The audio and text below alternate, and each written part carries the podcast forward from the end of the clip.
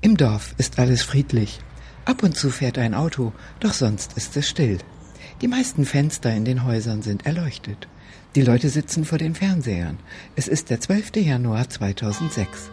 Im ZDF läuft Aktenzeichen XY ungelöst. Gesucht wird ein vierfacher Bankräuber im Raum Gummersbach. Auch der Nachbar des Dachdeckers Wolfgang Willerscheid sieht die Fernsehsendung. Für Familie Willerscheid beginnt ein Albtraum. Am 12. Januar 2006 hat sich dann mein Nachbar bei der Kripo Gummersbach gemeldet und hat dann klar behauptet, er wüsste, wer der Täter sei. Ich wäre der gesuchte Bankräuber. Und das war der Finalschuss, um halt 20 Monate hinter unseren Rücken zu ermitteln. Ich denke jeden Tag, jede Stunde, es vergeht keine Stunde, wo ich nicht an diese Sache denke. Das ist ein absoluter Albtraum weil man glaubt es nicht. In dem 200 Seelendorf Atscheid bei Bonn kennt jeder jeden.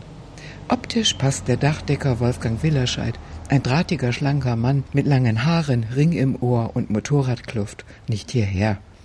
Die Gegend ist gut bürgerlich und bäuerlich. Wolfgang Willerscheid zeigt mir draußen vor der Tür sein Motorrad. In der Nachbarschaft lugen hier und da Köpfe zwischen den Gardinen hervor und verschwinden wieder.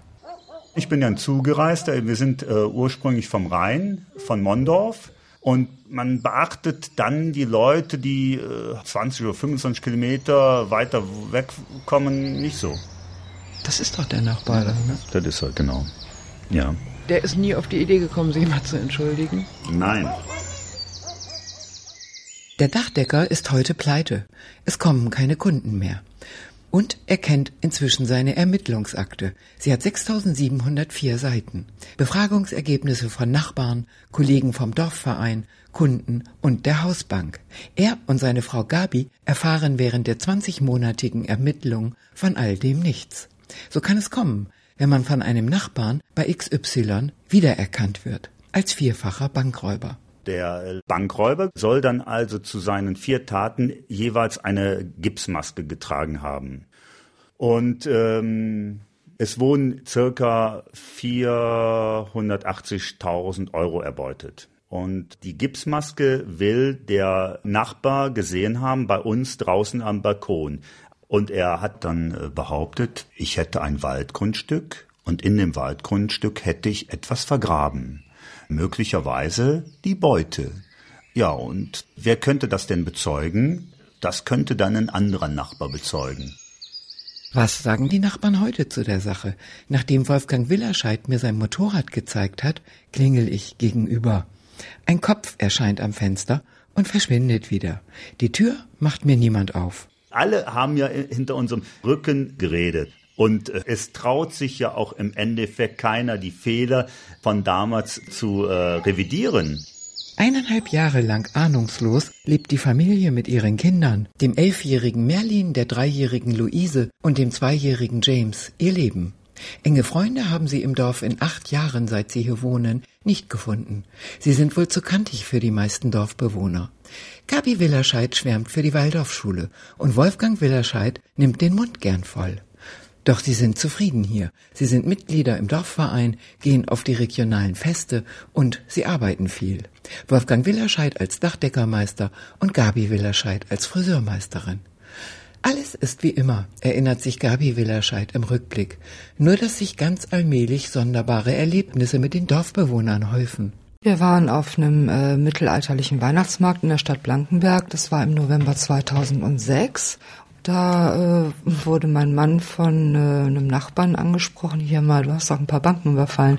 Wir haben das total äh, für lächerlich befunden und haben uns einen Scherz draus gemacht. Ich habe daraufhin äh, ziemlich lax reagiert, weil ich gesagt habe, also beim nächsten Mal seid ihr dabei. Ich suche noch einen Fahrer mit versierten Kenntnissen. Ja, die haben das im Endeffekt auch nicht so direkt geglaubt, scheinbar, weiß ich nicht. Aber wir haben dann Glühwein getrunken, es war ja wirklich bitterkalt halt, na gut, aber ich habe das auch verdrängt. Ich habe ja dann am nächsten Tag nicht mehr drüber nachgedacht. Uns ist allerdings immer wieder aufgefallen, dass unsere Umsätze drastisch zurückgingen. Wir haben dann auch fünf Leute entlassen müssen. Und meine Frau sagte auch seltsam, wie die Leute manchmal reagieren. Die wechseln quasi die Straßenseite, wenn wir kommen. Ist das noch nie aufgefallen? Mir ist es nicht direkt aufgefallen, aber es war immer weniger zu tun. Wir hatten ja Verträge mit diversen Kunden und die haben dann die Aufträge reihenweise zurückgezogen. Ja, wir haben jetzt kein Geld, äh, kommen Sie nach meinem Jahr oder wie auch immer. Und dann plötzlich sah ich aber Kollegen da am Arbeiten. Das Dach war dann irgendwann mal gemacht. Dann war auch unser Sohn, der kam dann mehrfach äh, aus der Schule und da wurde uns schon bange. Der sagt, hör mal, Papa, die reden da, äh, du würdest Banken überfallen und Banken ausrauben. Da sag ich, hör nicht auf so einen blöden äh, Quatsch, lass die Kinder reden. Links neben dem Wohnhaus der Villa Scheitz gibt's auch Nachbarn. Mal fragen, was die zu der Angelegenheit sagen. Aber es öffnet mir niemand. Rechts steht das Haus des Nachbarn, der Wolfgang Willerscheid wegen der Gipsmaske angezeigt hatte. Das ist das Haus des Nachbarns. Der Nachbar, Herr B., führt häufig Prozesse. Auch die Willerscheids hatte er, auch die Willerscheids hatte er in einer Gartenzaunangelegenheit schon mal verklagt. Er gilt als eigenwillig, erzählt Wolfgang Willerscheid. Doch Kripo und Staatsanwaltschaft müssen auch eigenwilligen Hinweisen nachgehen. Es wurde nicht überprüft. Also bei uns ist ja nicht die Kripo gewesen, hat geklingelt und hat gesagt, Herr Willerscheid, Kripo Gummersbach, haben Sie noch eine Gipsmaske da? Der Nachbar sieht mich auf dem Balkon stehen. Ich möchte ihn gern ansprechen und gehe hinüber. Er öffnet mir nicht die Tür. Also der Kripo-Beamte ist dann geleitet durch den äh, Nachbarn, bei den verschiedenen anderen Nachbarn wiederum gewesen, hat sich vorgestellt und hat gesagt, ich leite ein Ermittlungsverfahren gegen den Herrn Willerscheid. Was ist Ihnen aufgefallen? Und dann haben die halt erklärt und also manche, Sie würden sich wundern, innerhalb von acht Jahren hätte ich halt drei Immobilien mir angeschafft und würde äh, auch überwiegend nur im Sommer arbeiten als Dachdecker ist das sensationell. Und das hat der Herr Quast dann alles feinsäuberlich aufgeschrieben. Es wurde dann alles in den Fall hinein interpretiert. Und jeder wusste dann noch ein bisschen besser. Es ermittelt Kriminalhauptkommissar Georg Quast aus Gummersbach.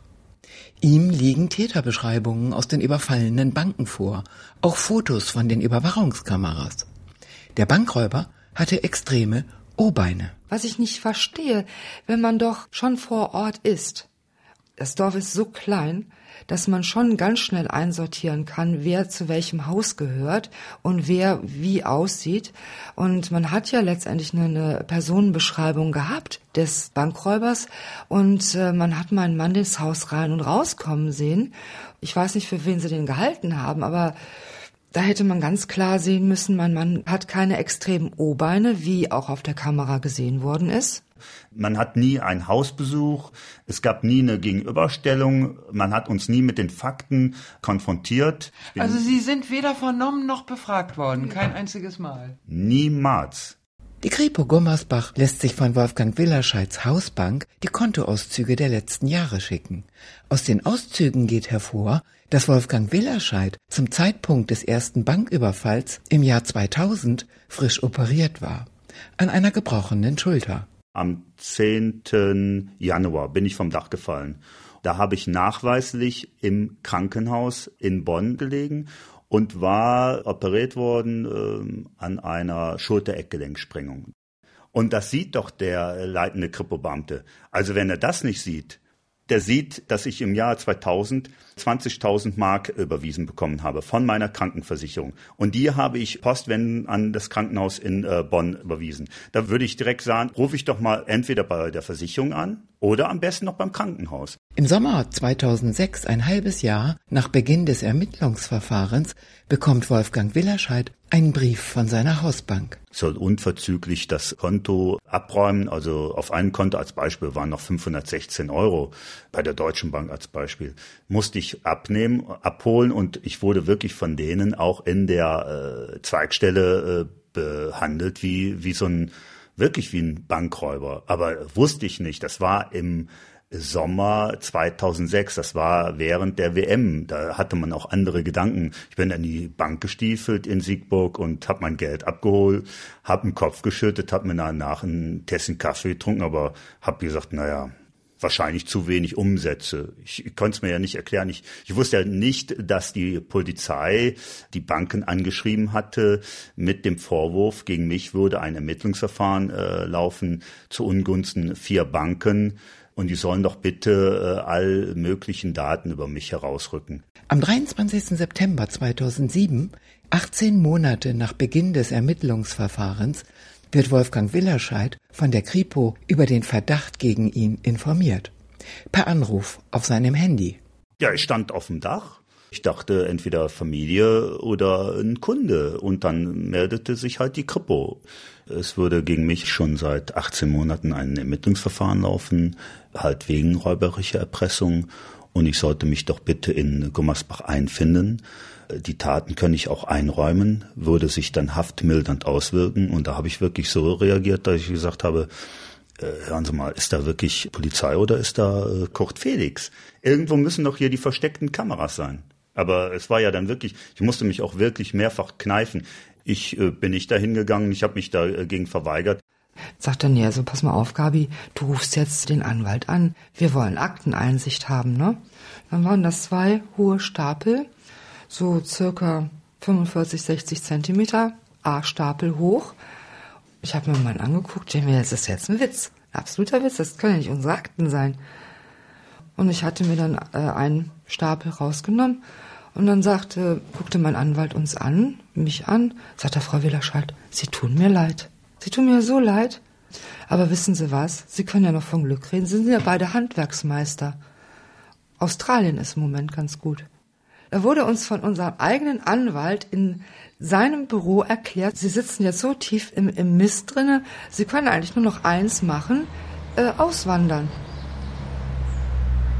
Ein paar Wochen nachdem Wolfgang Willerscheid per Handy von dem Gummersbacher Kommissar Georg Quast aufgefordert wird, den Bankraub zu gestehen, stellt die Staatsanwaltschaft das Verfahren ein. Anruf bei der Kripo Gummersbach, ob Herr Kommissar Quast in dieser Angelegenheit ein paar Fragen beantworten kann.